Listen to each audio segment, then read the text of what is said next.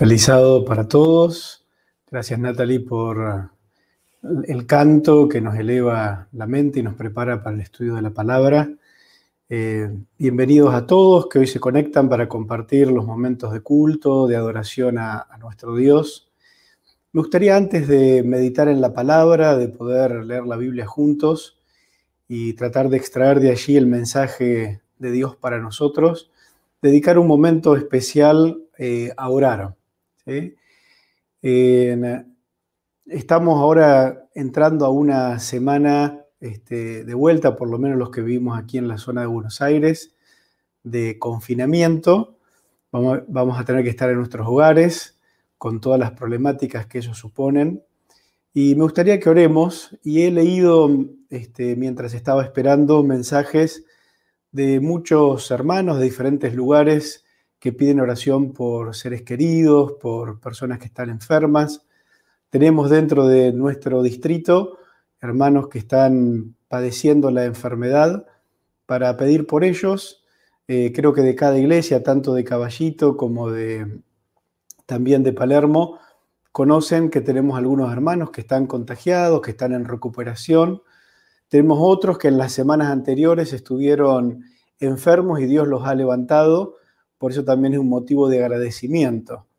Pero vivimos una época donde hay que seguir sobrellevando en esta pandemia cercanos que se enferman. Esto trae preocupación, angustia. Orar, ¿no? Vamos a orar en esta mañana por todos los que están enfermos. También vamos a orar por aquellos que han perdido seres, seres queridos. En esta semana nos hemos enterado de pérdidas este, tanto de hermanos que han sido por ahí en alguna época miembros aquí de la iglesia y, también de familias que han perdido seres queridos.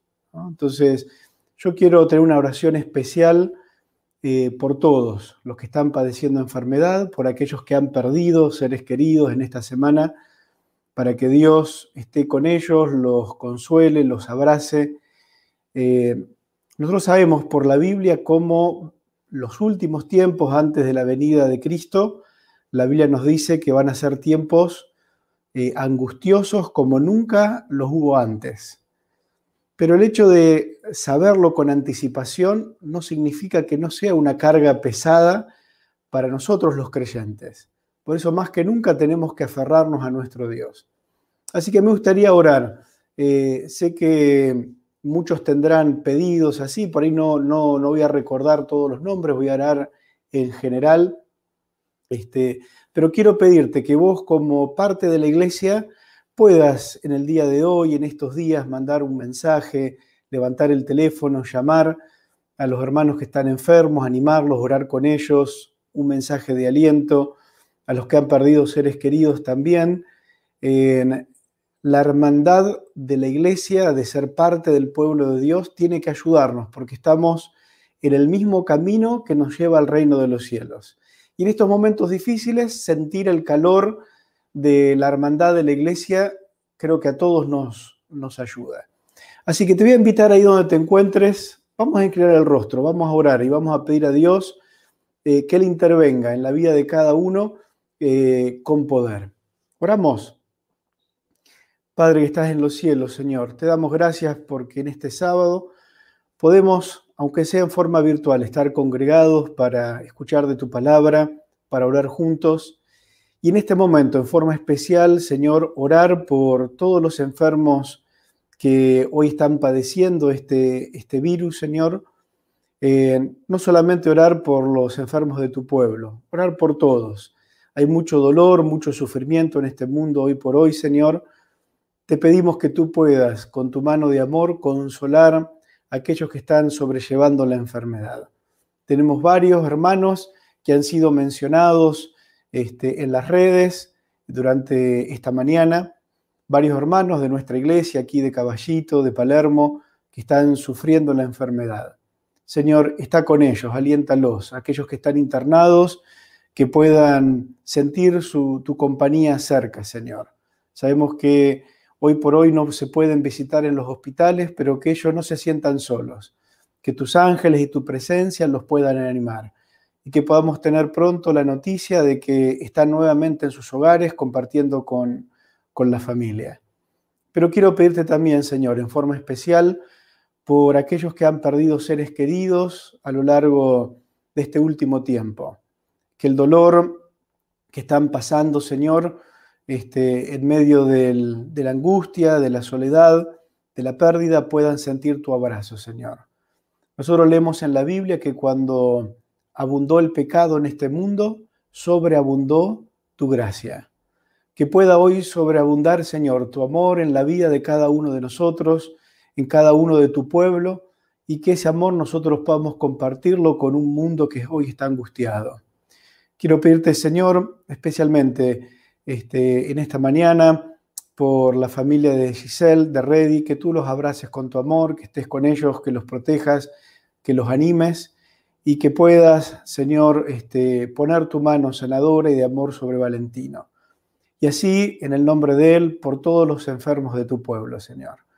Este, que a partir de hoy y de este momento de oración podamos ver grandes cosas en la vida nuestra y en la vida de tu pueblo, para que tu nombre sea honrado y exaltado, Señor, a nuestro alrededor. Pongo, Señor, a todos los enfermos, a todos los dolidos en tus manos, y a todos los que trabajan para ayudar a los que están enfermos, lo pongo, Señor, en tus manos de amor y lo hago en el nombre de Jesús. Amén. Que no sea solamente un momento de oración hoy, que pueda ser este, todos los días, de parte nuestra, de parte del pueblo de Dios, eh, oraciones elevadas este, en favor de los que hoy están, están sufriendo. Me gustaría comentarte este, por qué elegí lo que vamos a compartir hoy. ¿sí? estamos teniendo durante la semana, ya completamos el día jueves la segunda semana de estudio de la Biblia, estamos eh, teniendo y transmitiendo por las redes de la iglesia eh, el estudio bíblico, enseñanzas de Jesús. Y el día martes hablamos acerca de la santificación. Y a partir de ahí, cuando tuve que comenzar a preparar el tema para hoy, pensé estirar un poquito ese tema en conjunto también con este, lo que estábamos estudiando en la lección, porque parte de ella, según repasamos esta mañana, tenía que ver con la ley de Dios. Y a partir de ahí me animé a este, compartir un tema de algo que ya tenía este, preparado para poder compartirlos con ustedes. Y me gustaría comenzar este momento leyendo la palabra de Dios para introducir un poquito lo que vamos eh, en esta mañana a reflexionar juntos. Y que lo que quede de la reflexión nos sirva para tener una semana distinta con, con nuestro Dios y que nos ayude a tener una mirada diferente a la que quizás hoy tenemos con respecto a Dios y a las cosas de nuestro Señor. Voy a invitarte a abrir este, la Biblia en el Salmo 119, el versículo 97. Vamos a leer varios textos que tienen que ver con la misma temática y ahora te voy a ir explicando por qué. Salmo 119, versículo este, 97. Dice, oh, cuánto amo yo tu ley, todo el día es Elia mi meditación. Vamos a agregar otro texto. Eh, Josué capítulo 1, versículo 8. Josué capítulo 1, versículo 8. Y miren lo que dice aquí la, la palabra de Dios. Nunca se apartará de tu boca este libro de la ley, sino que de día y de noche meditarás en él para que guardes y hagas conforme a todo lo que está escrito en él, porque entonces harás prosperar tu camino y todo te saldrá bien. Agreguemos un tercer texto más. Salmos 48. Salmo 48. Dice allí la Biblia, el hacer tu voluntad, Dios mío, me ha agradado, y tu ley está en medio de mi corazón. Y un último más, antes de explicar qué es lo que vamos a ir meditando juntos en esta, en esta mañana. En Salmo 119, 92, versículo 92. Salmo 119, versículo 92.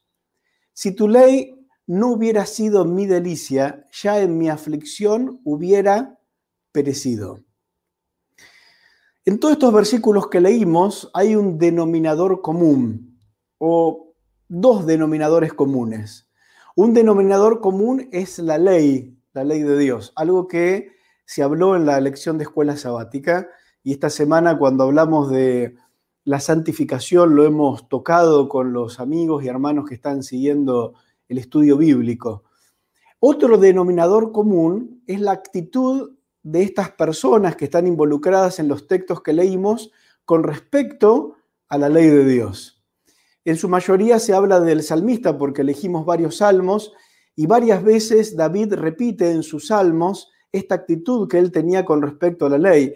Y también se habla, y pusimos el ejemplo aquí de Josué, se habla de una meditación diaria, de una meditación de todo el día en realidad en la ley de Dios, un deleite en, la ley de Dios, este, en el amor que tenían por la ley, la ley de Dios.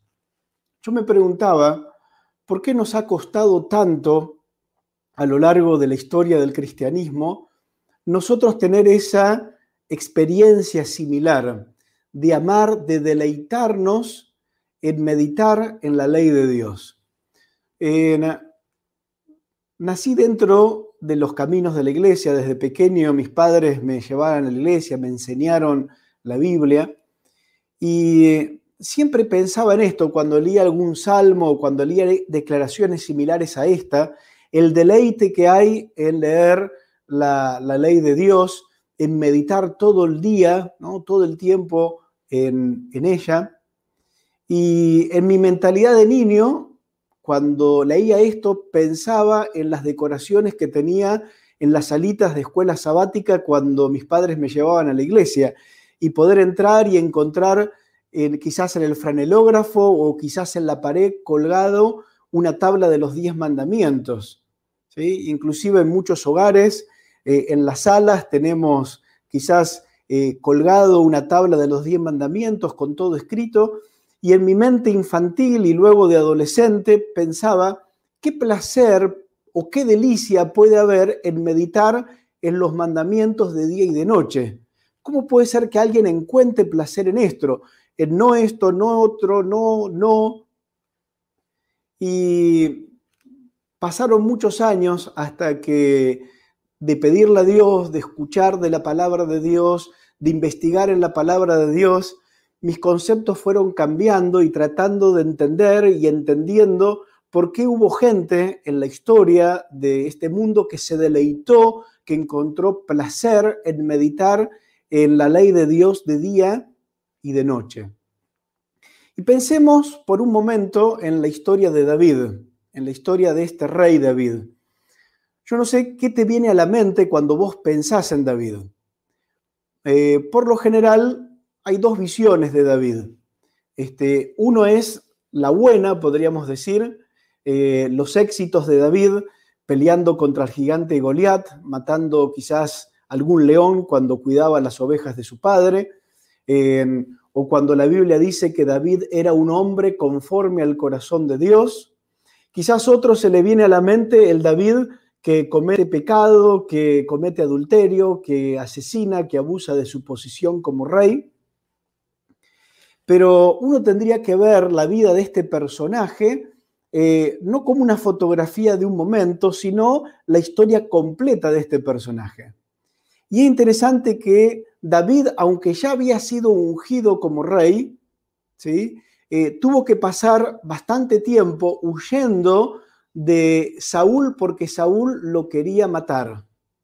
Y tuvo que vivir alejado en las montañas, en las cuevas, a tal punto que si ustedes recuerdan parte de la historia de David, en un momento él estaba escondido en la cueva y el rey Saúl se para en la entrada de esa cueva sin ver que estaba él adentro y David solamente le corta la parte del manto, ¿no? una esquina del manto, pero no lo toca.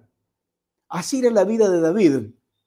Pero así viviendo de esa forma es capaz de escribir eh, estos salmos. Hay deleite, Señor, en meditar en tu palabra. Hay deleite, Señor, en meditar en tu ley de día y de noche. ¿Por qué encontraba deleite David en esto? ¿En qué radicaba el deleite de David? Miren, leamos un par de versículos más y vamos a ver cómo la Biblia de alguna manera define o da algunas ideas de lo que David sentía y experimentaba con respecto eh, a la ley. Leamos Romanos capítulo 13, versículo 10. Romanos capítulo 13, versículo, versículo 10. Dice, el amor no hace mal al prójimo, así que el cumplimiento de la ley es el amor. Cuando uno va recorriendo la Biblia y comienza a ver definiciones acerca de la ley, comienza a ver cuál es el sustento de la ley, eh, encontramos definiciones o ideas como esta, acerca que el fundamento de la ley, que la ley en definitiva es, es amor. Fíjese otra idea que se nos da en la palabra acerca de, eh, de la ley. Salmo 119, versículo 86. Salmo 119, versículo 86. Miren lo que dice allí la palabra de Dios. Todos tus mandamientos son verdad, sin causa me persiguen, ayúdenme. Todos tus mandamientos son verdad, no hay mentira en ellos. Eh, tus mandamientos son fieles para presentar la verdad que tú quieres mostrar. Y leamos una definición más de, la ley. Busquemos en, eh, en el libro de Mateo el capítulo 5 y el versículo 18. Mateo capítulo 5, versículo 18. Dice, porque de cierto os digo que antes que pasen el cielo eh, y la tierra, ni una jota ni una tilde pasará de la ley hasta que todo se haya cumplido. Otra de las características que se nos dice de la ley es que la ley no cambia, que la ley es inmutable, que la ley ha sido siempre así y va a seguir siendo siempre de esa manera. Ahora, agreguemos a estos versículos que nos definen la ley, que nos dan características de la ley, agreguemos otros versículos más, pero estos versículos relacionados acerca de quién es Dios. Vamos a buscar primero uno muy conocido, Primera de Juan, capítulo 3, versículo 8. Hasta este texto lo podríamos repetir nosotros eh, de memoria, pero vamos a buscarlo en la Biblia. Primera de Juan, capítulo 3, eh, perdón, Primera de Juan, capítulo 4, versículo 8. 4, 8. Muy bien. Dice, el que no ama no ha conocido a Dios, porque Dios es amor. Cuando el apóstol eh, Juan habla de Dios y lo define a Dios, dice que Dios en su esencia, Dios es qué cosa? Amor. Miren qué más nos dice la Biblia acerca de Dios. Primera de Corintios capítulo 1, versículo 9. Primera de Corintios capítulo 1, versículo 9. Fiel es Dios, por el cual fuisteis llamados a la comunión con su Hijo Jesucristo, nuestro Señor. Eh, el texto de Juan nos decía que Dios es amor. el apóstol Pablo nos recuerda que Dios es fiel. Y agreguemos un texto más, el que habla Santiago. Santiago capítulo 1, versículo 17. Eh, Santiago capítulo 1, versículo 17. Toda buena dádiva y todo don perfecto desciende de lo alto, del Padre de las Luces, en el cual no hay mudanza ni sombra de variación. ¿Qué nos dice Santiago acerca de Dios? Dios es inmutable, Dios no cambia. Cuando David huía de Saúl, que lo quería matar, aunque David sabía que él iba a ser el próximo rey de Israel, pero según sus propias palabras, yo no voy a poner mi mano sobre el ungido de Dios. Eh, él no iba a cambiar el curso de la historia, él iba a ser rey cuando Dios lo dispusiera. Y aunque esto le costara estar varios años huyendo, eh, viviendo en las cuevas, en las montañas, no teniendo una vida cómoda como la que él podía tener, él igualmente estaba tranquilo. ¿Y por qué estaba tranquilo? Porque de día y de noche meditaba en Dios. Porque si ustedes notan, y podríamos dar muchos más textos comparando eh, el fundamento, el carácter de la ley, en definitiva, la ley es una muestra del carácter de Dios. ¿Por qué se deleitaba tanto David estando en una cueva este, en meditar en la ley de Dios? En realidad se estaba deleitando en Dios, en el carácter de Dios. Y yo traje a colación tres características eh, de Dios que en ese momento seguramente para David eran sumamente importante. El amor de Dios, cuando uno está mal, cuando uno está padeciendo persecución, como el caso de David, cuando uno está pasando una situación angustiante, cuando uno tiene una pérdida importante en la vida, cuando uno está enfermo, por sobre todas las cosas necesita experimentar el amor de Dios en su vida. Por eso David, en medio de la persecución que sufría, de un momento difícil de su vida, él quería sentirse abrazado por el amor de Dios. Por eso él decía, yo me deleito de día y de noche todo el día en reflexionar en tu ley. ¿Por qué? Porque ahí veo vislumbres de tu carácter, del carácter de Dios, el carácter de Dios que es amor, un carácter de Dios que es fiel. Y Él es fiel en sus promesas, porque Él lo que dice es verdad y Él no va a fallarme.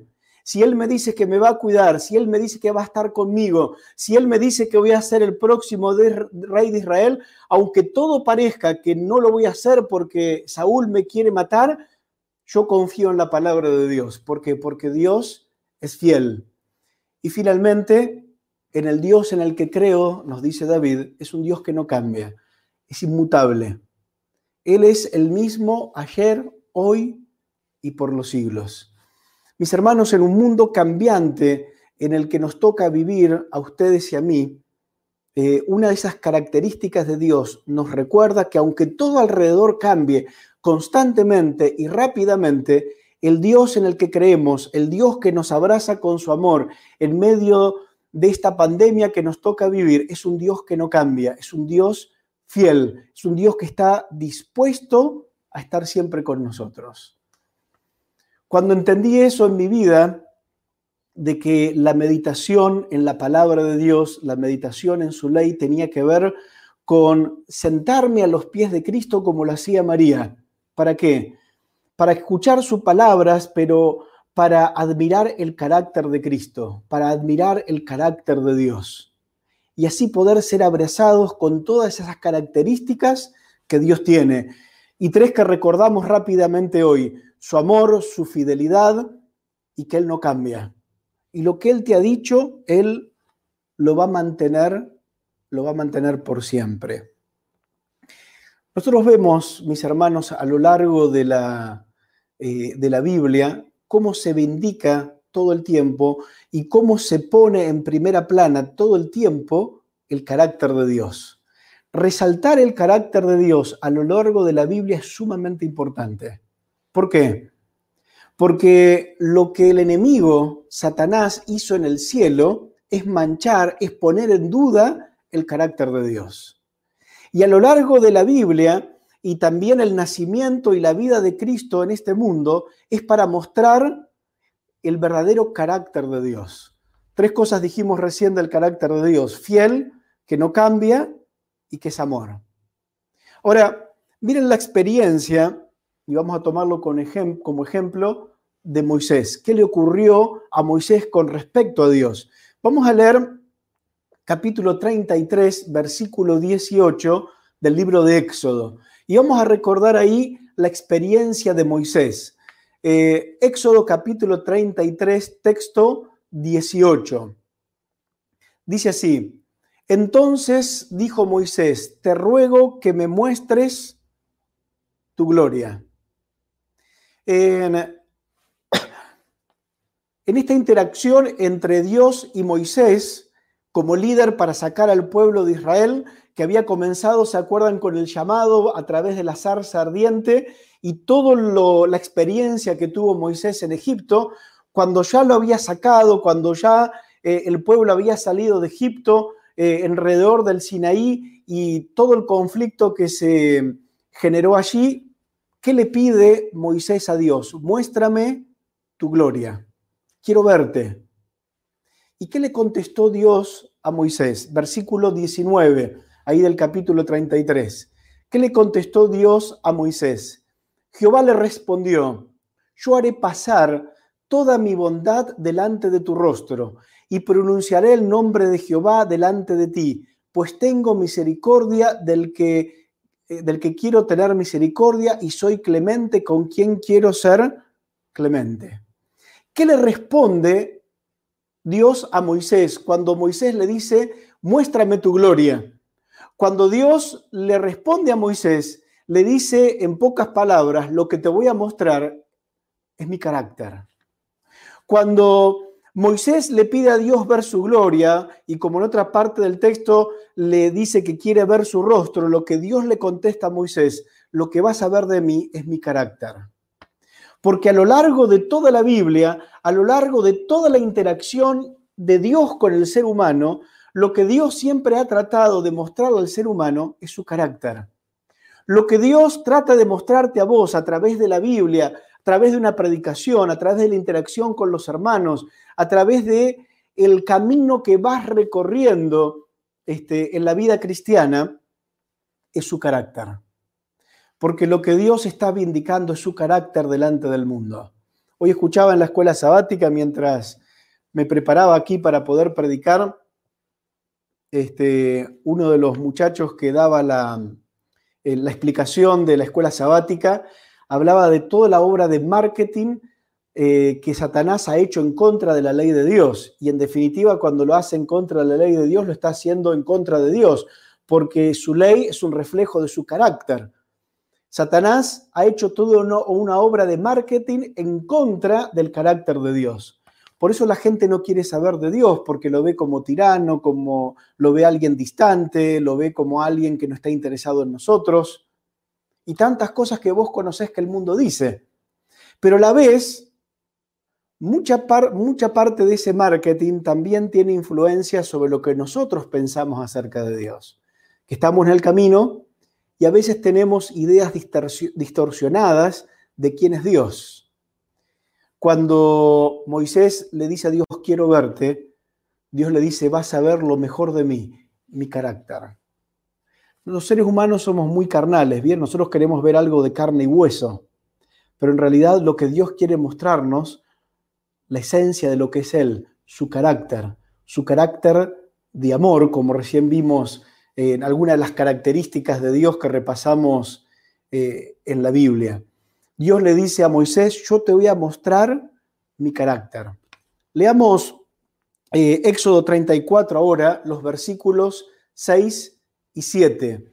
Éxodo 34, eh, versículo 6 y 7. Cuando detrás de esa andija donde Moisés se puso para, para ver este, a Dios, fíjense lo que exclamó eh, Moisés. Jehová pasó por delante de él y exclamó, Jehová, Jehová, Dios fuerte, misericordioso y piadoso, tardo para la ira, grande en misericordia y verdad, que guarda misericordia a millares, que perdona la iniquidad, la rebelión y el pecado, pero que de ningún modo tendrá por inocente al malvado, que castiga la maldad de los padres en los hijos y en los hijos de los hijos hasta la tercera y cuarta generación.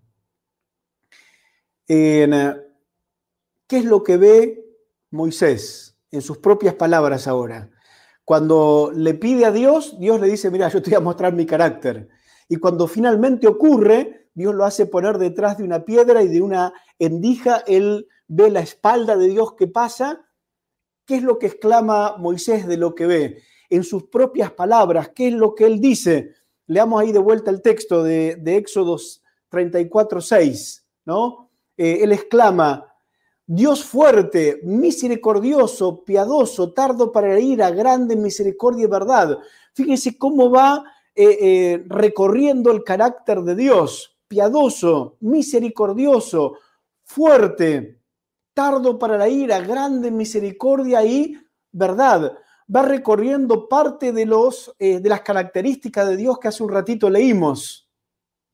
Porque en definitiva, esta interacción de Dios con el hombre, Dios quiere mostrar este, su carácter para con nosotros. Y la última parte del texto que leímos en el 7, fíjense qué aspecto más resalta de carácter de Dios. Dice, guarda misericordia millares, perdona la iniquidad, la rebelión y el pecado, pero de ningún modo tendrá por inocente al malvado. Fíjense que dentro de todas las características de Dios que lo enmarcan en su carácter, la Biblia nos dice que Dios también es un Dios justo. Dios también es un Dios que hace justicia. Qué hermoso es pensar, qué aliento da, qué tranquilidad da al corazón mío y seguramente al tuyo también, como pecador que somos. Sentarnos frente a este Dios, como se sentaba María, se acuerdan a los pies de Cristo y contemplarlo. Y ver todo ese carácter de Dios basado en el amor que nos abraza. Un Dios justo, un Dios que si es necesario te va a perdonar una y mil veces, las veces que sea necesario, porque Él te ama y quiere tu salvación y no quiere tu destrucción.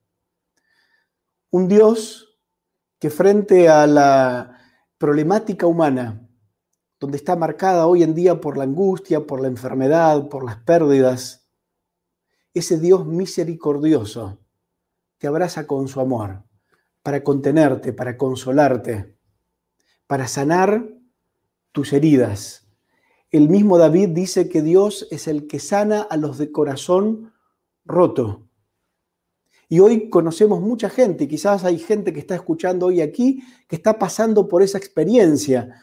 Eh, lo que está pasando hoy el mundo te ha roto el corazón, quizás porque has perdido un ser querido, quizás porque estás pasando la enfermedad, quizás porque has perdido tu trabajo a causa de la pandemia.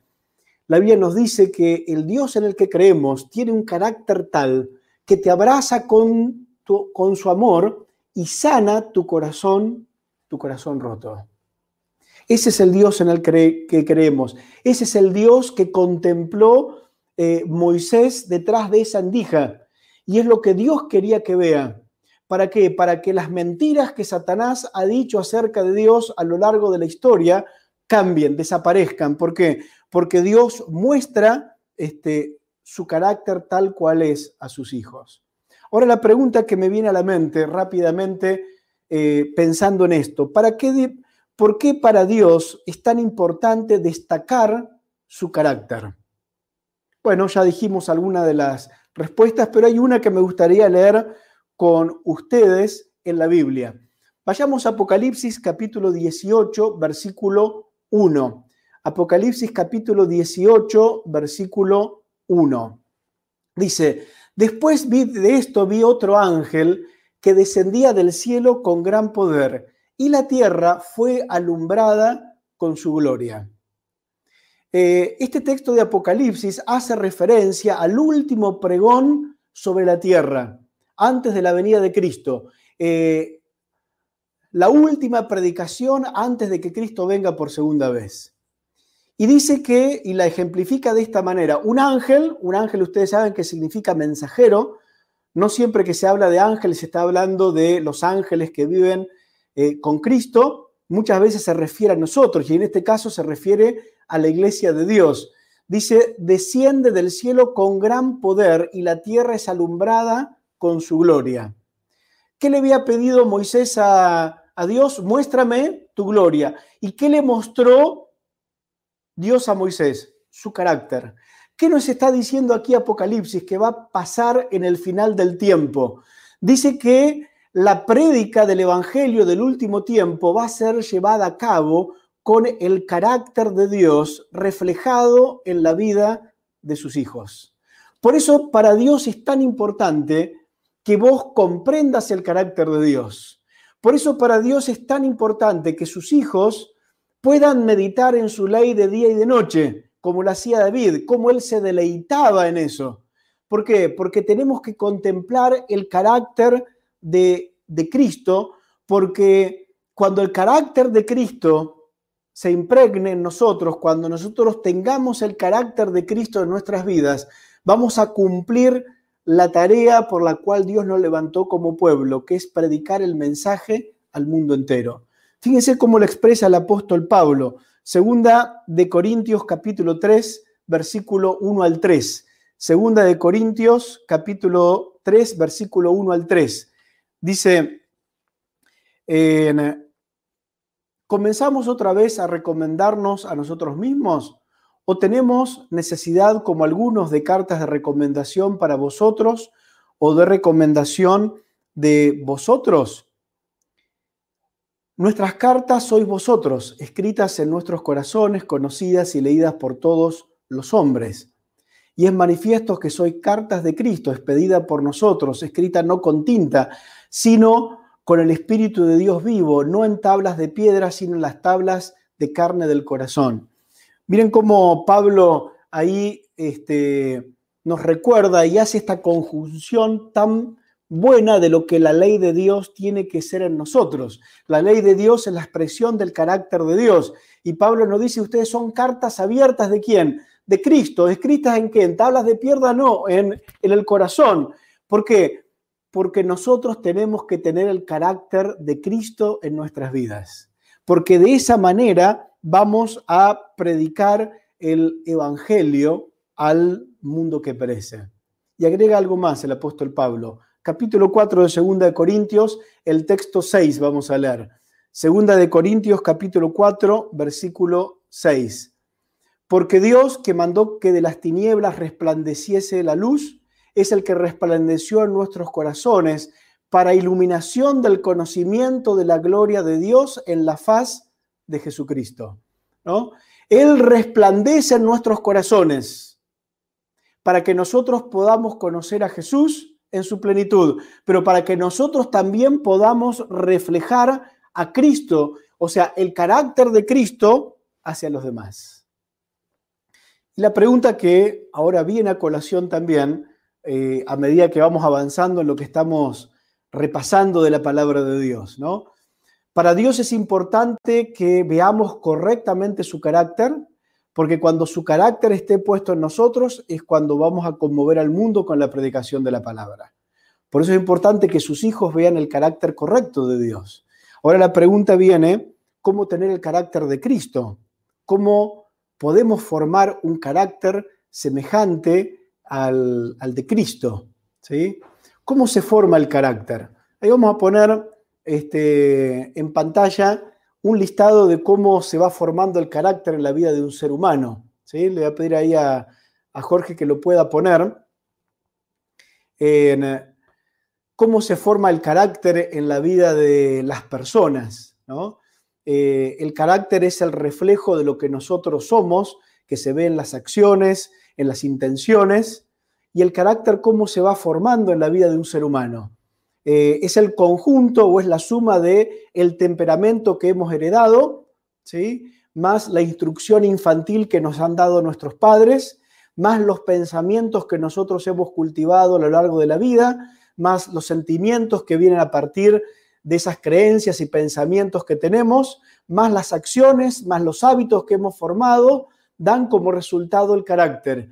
Y el carácter que tenemos define, en definitiva, el destino de nuestra vida. Eh, el carácter es el resultado de la interacción de varias cosas en la vida del ser humano, como lo hemos puesto allí en la pantalla. Eh, el temperamento con el cual nacemos, que traemos heredado de nuestros padres, eh, la educación que ellos nos dieron, los pensamientos que hemos cultivado a lo largo de la vida, los sentimientos que vienen a partir de esos pensamientos, las acciones, los hábitos de vida que hemos cultivado, que dan como resultado este, final el carácter y en definitiva el destino que estamos de alguna manera eligiendo. Ahora, ¿se puede cambiar el carácter? Eh, Moisés, que le pidió a Dios poder verlo, es alguien que no era de muy buen carácter. Miren lo que dice la Biblia acerca de Moisés. Éxodo capítulo 2, versículos 11 y 12. Éxodo capítulo 2, versículo 11 y 12. Vamos a leer allí. En aquellos días sucedió que crecido ya Moisés salió a visitar a sus hermanos, los vio en sus dudas tareas y observó a un egipcio que golpeaba a uno de sus hermanos este, hebreos. Entonces miró a todas partes y viendo que no había nadie, mató al egipcio y lo escondió en la arena. ¿Cómo era Moisés? Fíjense cómo este texto lo describe a Moisés, por lo menos si sacamos una fotografía de un momento, como un hombre violento, como un hombre que creyendo que va a hacer justicia es capaz de matar a otro. Eh, él sabía del llamamiento que Dios le había hecho, de por qué Dios lo había cuidado cuando su madre lo había puesto en esa cesta en el, río Nilo para salvarlo de una muerte segura. Él sabía el destino que tenía, pero evidentemente su carácter no se había terminado de formar correctamente. Y en la vida de Moisés vemos todos estos estamentos que vimos hace un rato, el temperamento que él tenía heredado, la instrucción de chico, eh, durante 12 años él vivió con su madre, su madre lo instruyó en las cosas eh, de Dios, por eso él sabía el destino que tenía, el propósito de su vida, pero luego de los 12 años fue llevado eh, a la corte de Faraón, donde continuó su educación. Por eso vemos fallas en el carácter de, este, de Moisés. Él se tiene que desterrar durante 40 años en el desierto en la escuela del desierto, donde Dios interactúa con él en sus pensamientos, en eh, sus acciones, en los hábitos nuevos que tiene que cultivar, lejos del refinamiento de la corte de Faraón. Y miren lo que resulta en la vida de Moisés. Leamos Números capítulo 12, versículo 3. Números capítulo 12, versículo 3. Moisés era un hombre muy manso, más que todos los hombres que había sobre la tierra. ¿Qué nos dice de Moisés este texto? Que era el hombre más manso, pero resulta que en el libro de Éxodo leímos que el hombre, entre comillas, manso que leemos ahora, salió y creyendo que iba a hacer justicia, cumpliendo la voluntad de Dios, ¿qué hizo? Mató a un egipcio. Lo que pasa que a lo largo del tiempo, mis hermanos, el carácter puede ser cambiado. Hay cosas que no cambian de uno. El temperamento con el que nacimos va a ser siempre el mismo. Se puede refinar. Lo que se puede cambiar sí es el carácter. Porque vimos que el carácter es la suma de, varias cosas. Y en ellas, con la ayuda de Dios, se puede intervenir. Y así como Dios trabajó en el carácter de Moisés para convertirlo en el hombre más manso sobre la tierra, también puede intervenir en tu carácter. Dios cambió a este hombre y lo hizo manso, a tal punto que en algún momento cuando Dios quiso destruir al pueblo, ¿qué hizo Moisés? Intercedió por el pueblo y dijo, no, eh, no pongas tu mano sobre este pueblo, cualquier cosa quítame la vida a mí y no al pueblo. Fíjense cómo cambió el carácter de Moisés al punto de interceder por el pueblo y ofrecer su vida en lugar del pueblo. Y leamos Éxodo 34, 29. Éxodo 34, 29. Fíjense hasta qué punto, quizás en algo físico, pero para representar esto que pasó en la vida de Moisés, este, cómo fue el cambio en la vida de él. Dice, después descendió Moisés del monte Sinaí con las dos tablas del testimonio en sus manos al descender del monte, la piel de su rostro resplandecía por haber estado hablando con Dios, pero Moisés no lo sabía. Qué ejemplo gráfico de lo que sucede cuando una persona pasa tiempo con Dios. Porque alguno de ustedes se puede preguntar, y nos estamos contestando esa pregunta, ¿cómo mi carácter puede ser cambiado? Cuando descendió del monte Moisés, dice que la gente que lo veía veía que su rostro resplandecía. Y la Biblia dice que ¿por qué resplandecía? Por haber estado con quién?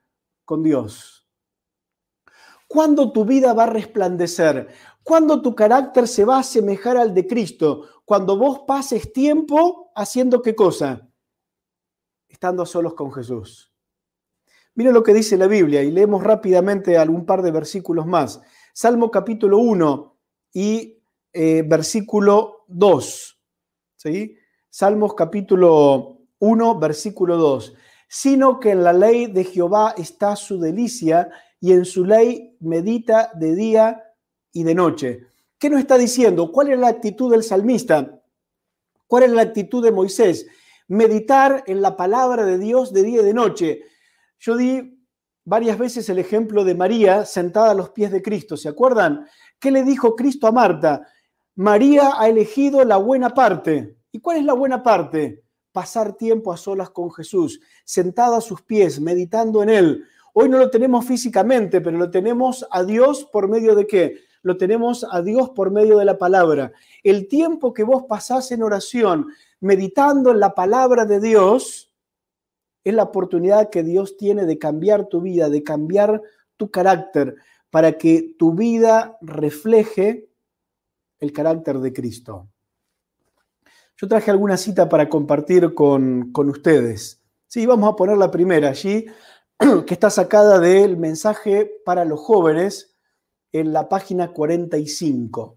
Dice, el carácter no se obtiene de la casualidad, no se determina por una sola explosión del mal genio, por un solo mal paso dado en mala dirección. Es la repetición del acto lo que hace hábito y amolda el carácter para bien o para mal. Un carácter noble, cabal, no se hereda, no lo recibimos accidentalmente. Un carácter noble se obtiene mediante esfuerzos individuales. Pasamos a la siguiente, Jorge, que está yo en la siguiente marqué algunas partes que me gustaría resaltar con ustedes en esta mañana. Un carácter no es el fruto de la casualidad.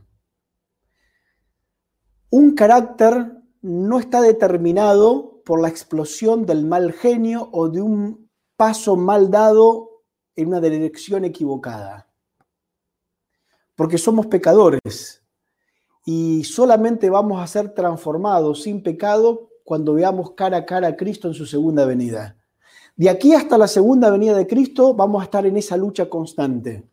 Pero no significa que Dios no pueda ir cambiando tu carácter a lo largo de tu experiencia cristiana. Es más, es lo que Dios quiere. Él a lo largo de tu experiencia cristiana, Él quiere cambiar tu carácter.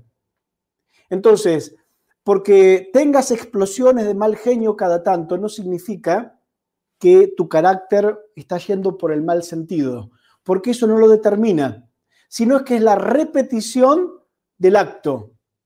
¿sí? Y además eh, un carácter noble no se hereda, no se recibe accidentalmente. Un carácter noble, un carácter semejante al de Cristo, se obtiene mediante esfuerzos individuales. ¿Y cuál es el esfuerzo individual que vos y yo tenemos que hacer? Vuelvo a sacar el ejemplo de María.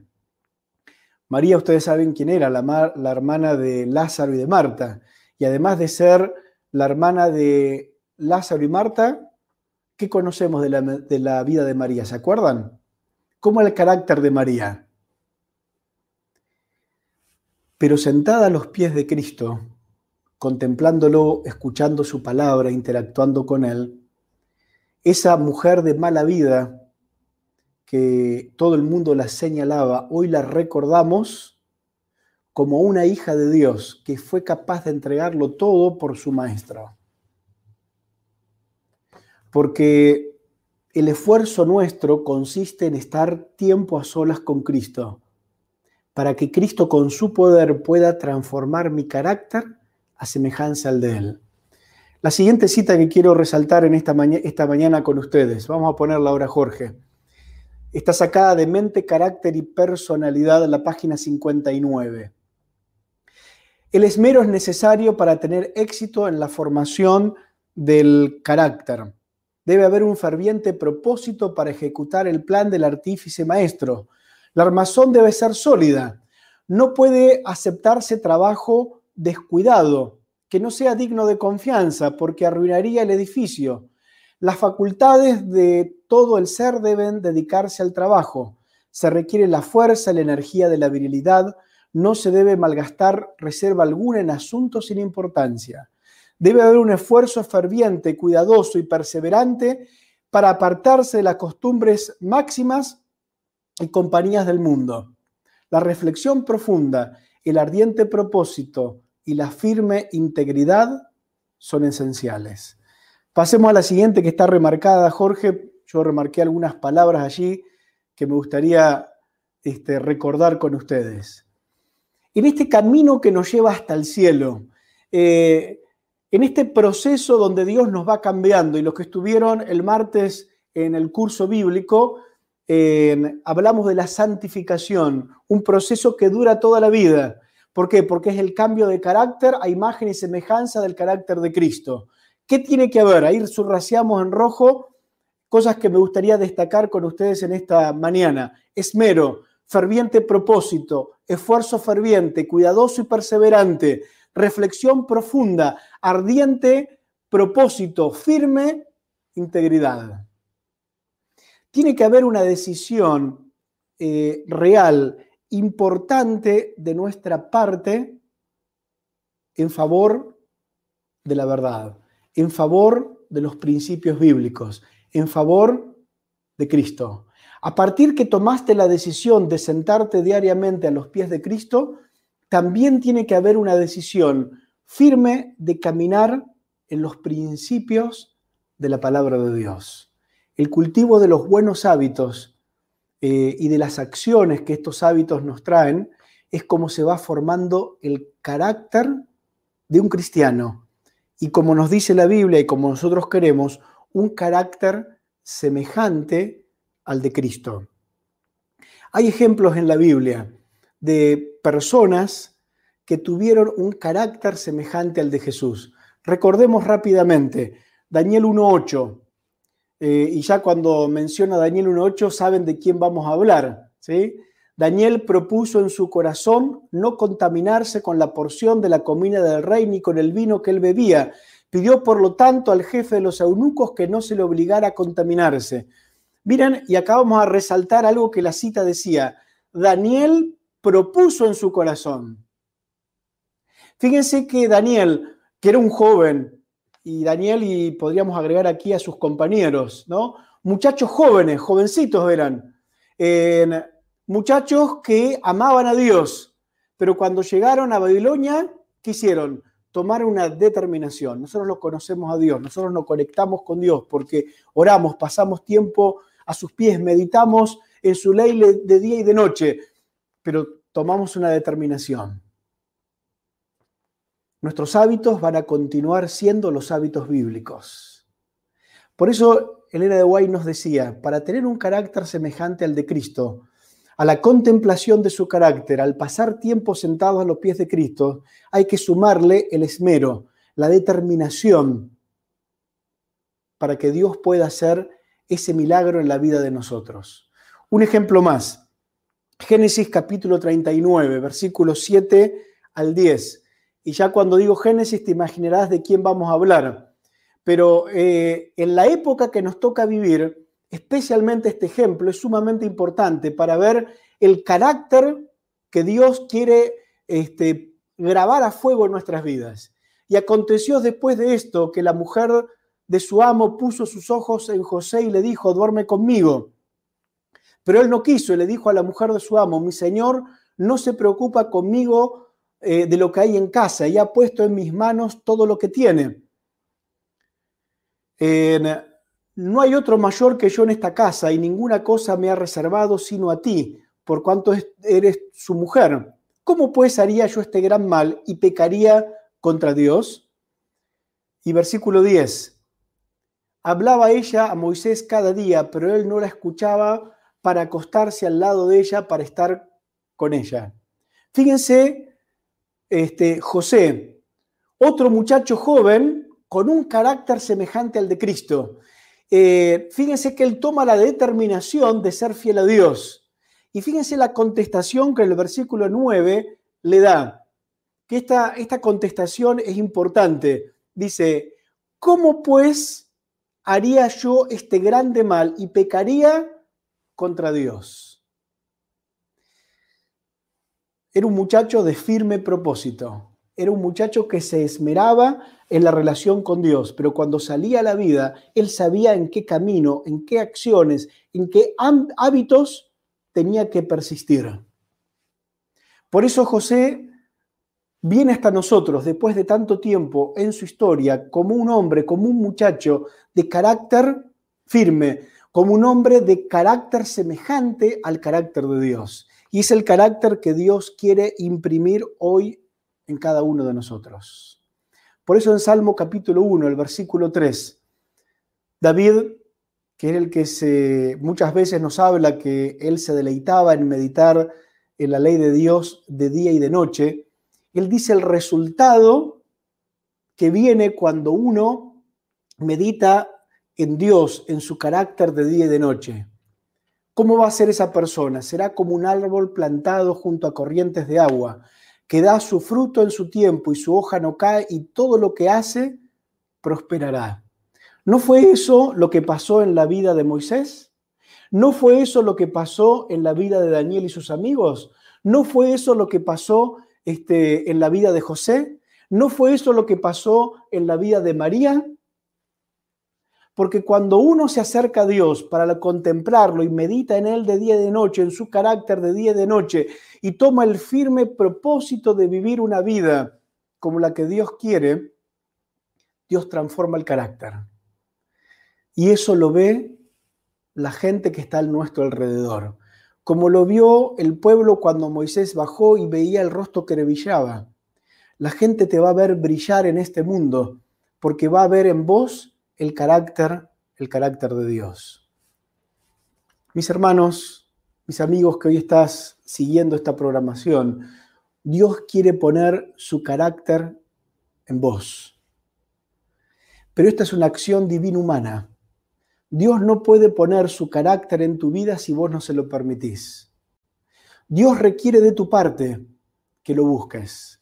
Dios requiere que vos pases tiempo en oración y en estudio de su palabra, como lo pasaba María a los pies de Cristo, contemplándolo en su carácter, que aprendas a deleitarte en su ley de día y de noche para que Dios tenga la oportunidad de sellar a fuego, de imprimir a fuego su carácter en tu vida porque mujeres y hombres con el carácter de Dios, nos dice la Biblia que es la mejor manera de predicar en favor del reino de Dios.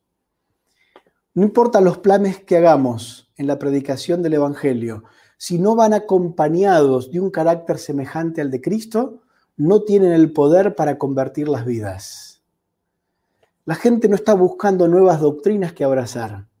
La gente está queriendo ver si en vos funciona el estar con Dios o no. Cuando la gente vea en vos el carácter de Dios, la gente va a querer seguir a ese Dios que vos les predicás. Y por último, ¿por qué es tan importante para Dios que vos le permitas a Él que Él moldee tu vida un carácter semejante al de Cristo? Y esta es la última cita que voy a compartir con ustedes en esta mañana antes de cerrar. Dice, un carácter formado a, a, la semejanza divina es el único tesoro que podemos llevar de este mundo al venidero. Los que en este mundo andan de acuerdo a las instrucciones de Cristo llevarán consigo a las mansiones celestiales toda adquisición divina y en el cielo mejoraremos continuamente cuán es importante es, pues, el desarrollo del carácter en esta vida. ¿Qué es lo único que vamos a llevar al cielo? El carácter. No hay nada en este mundo que vayamos a llevarnos al cielo. El único equipaje con el cual Dios te va a admitir en el cielo es el carácter.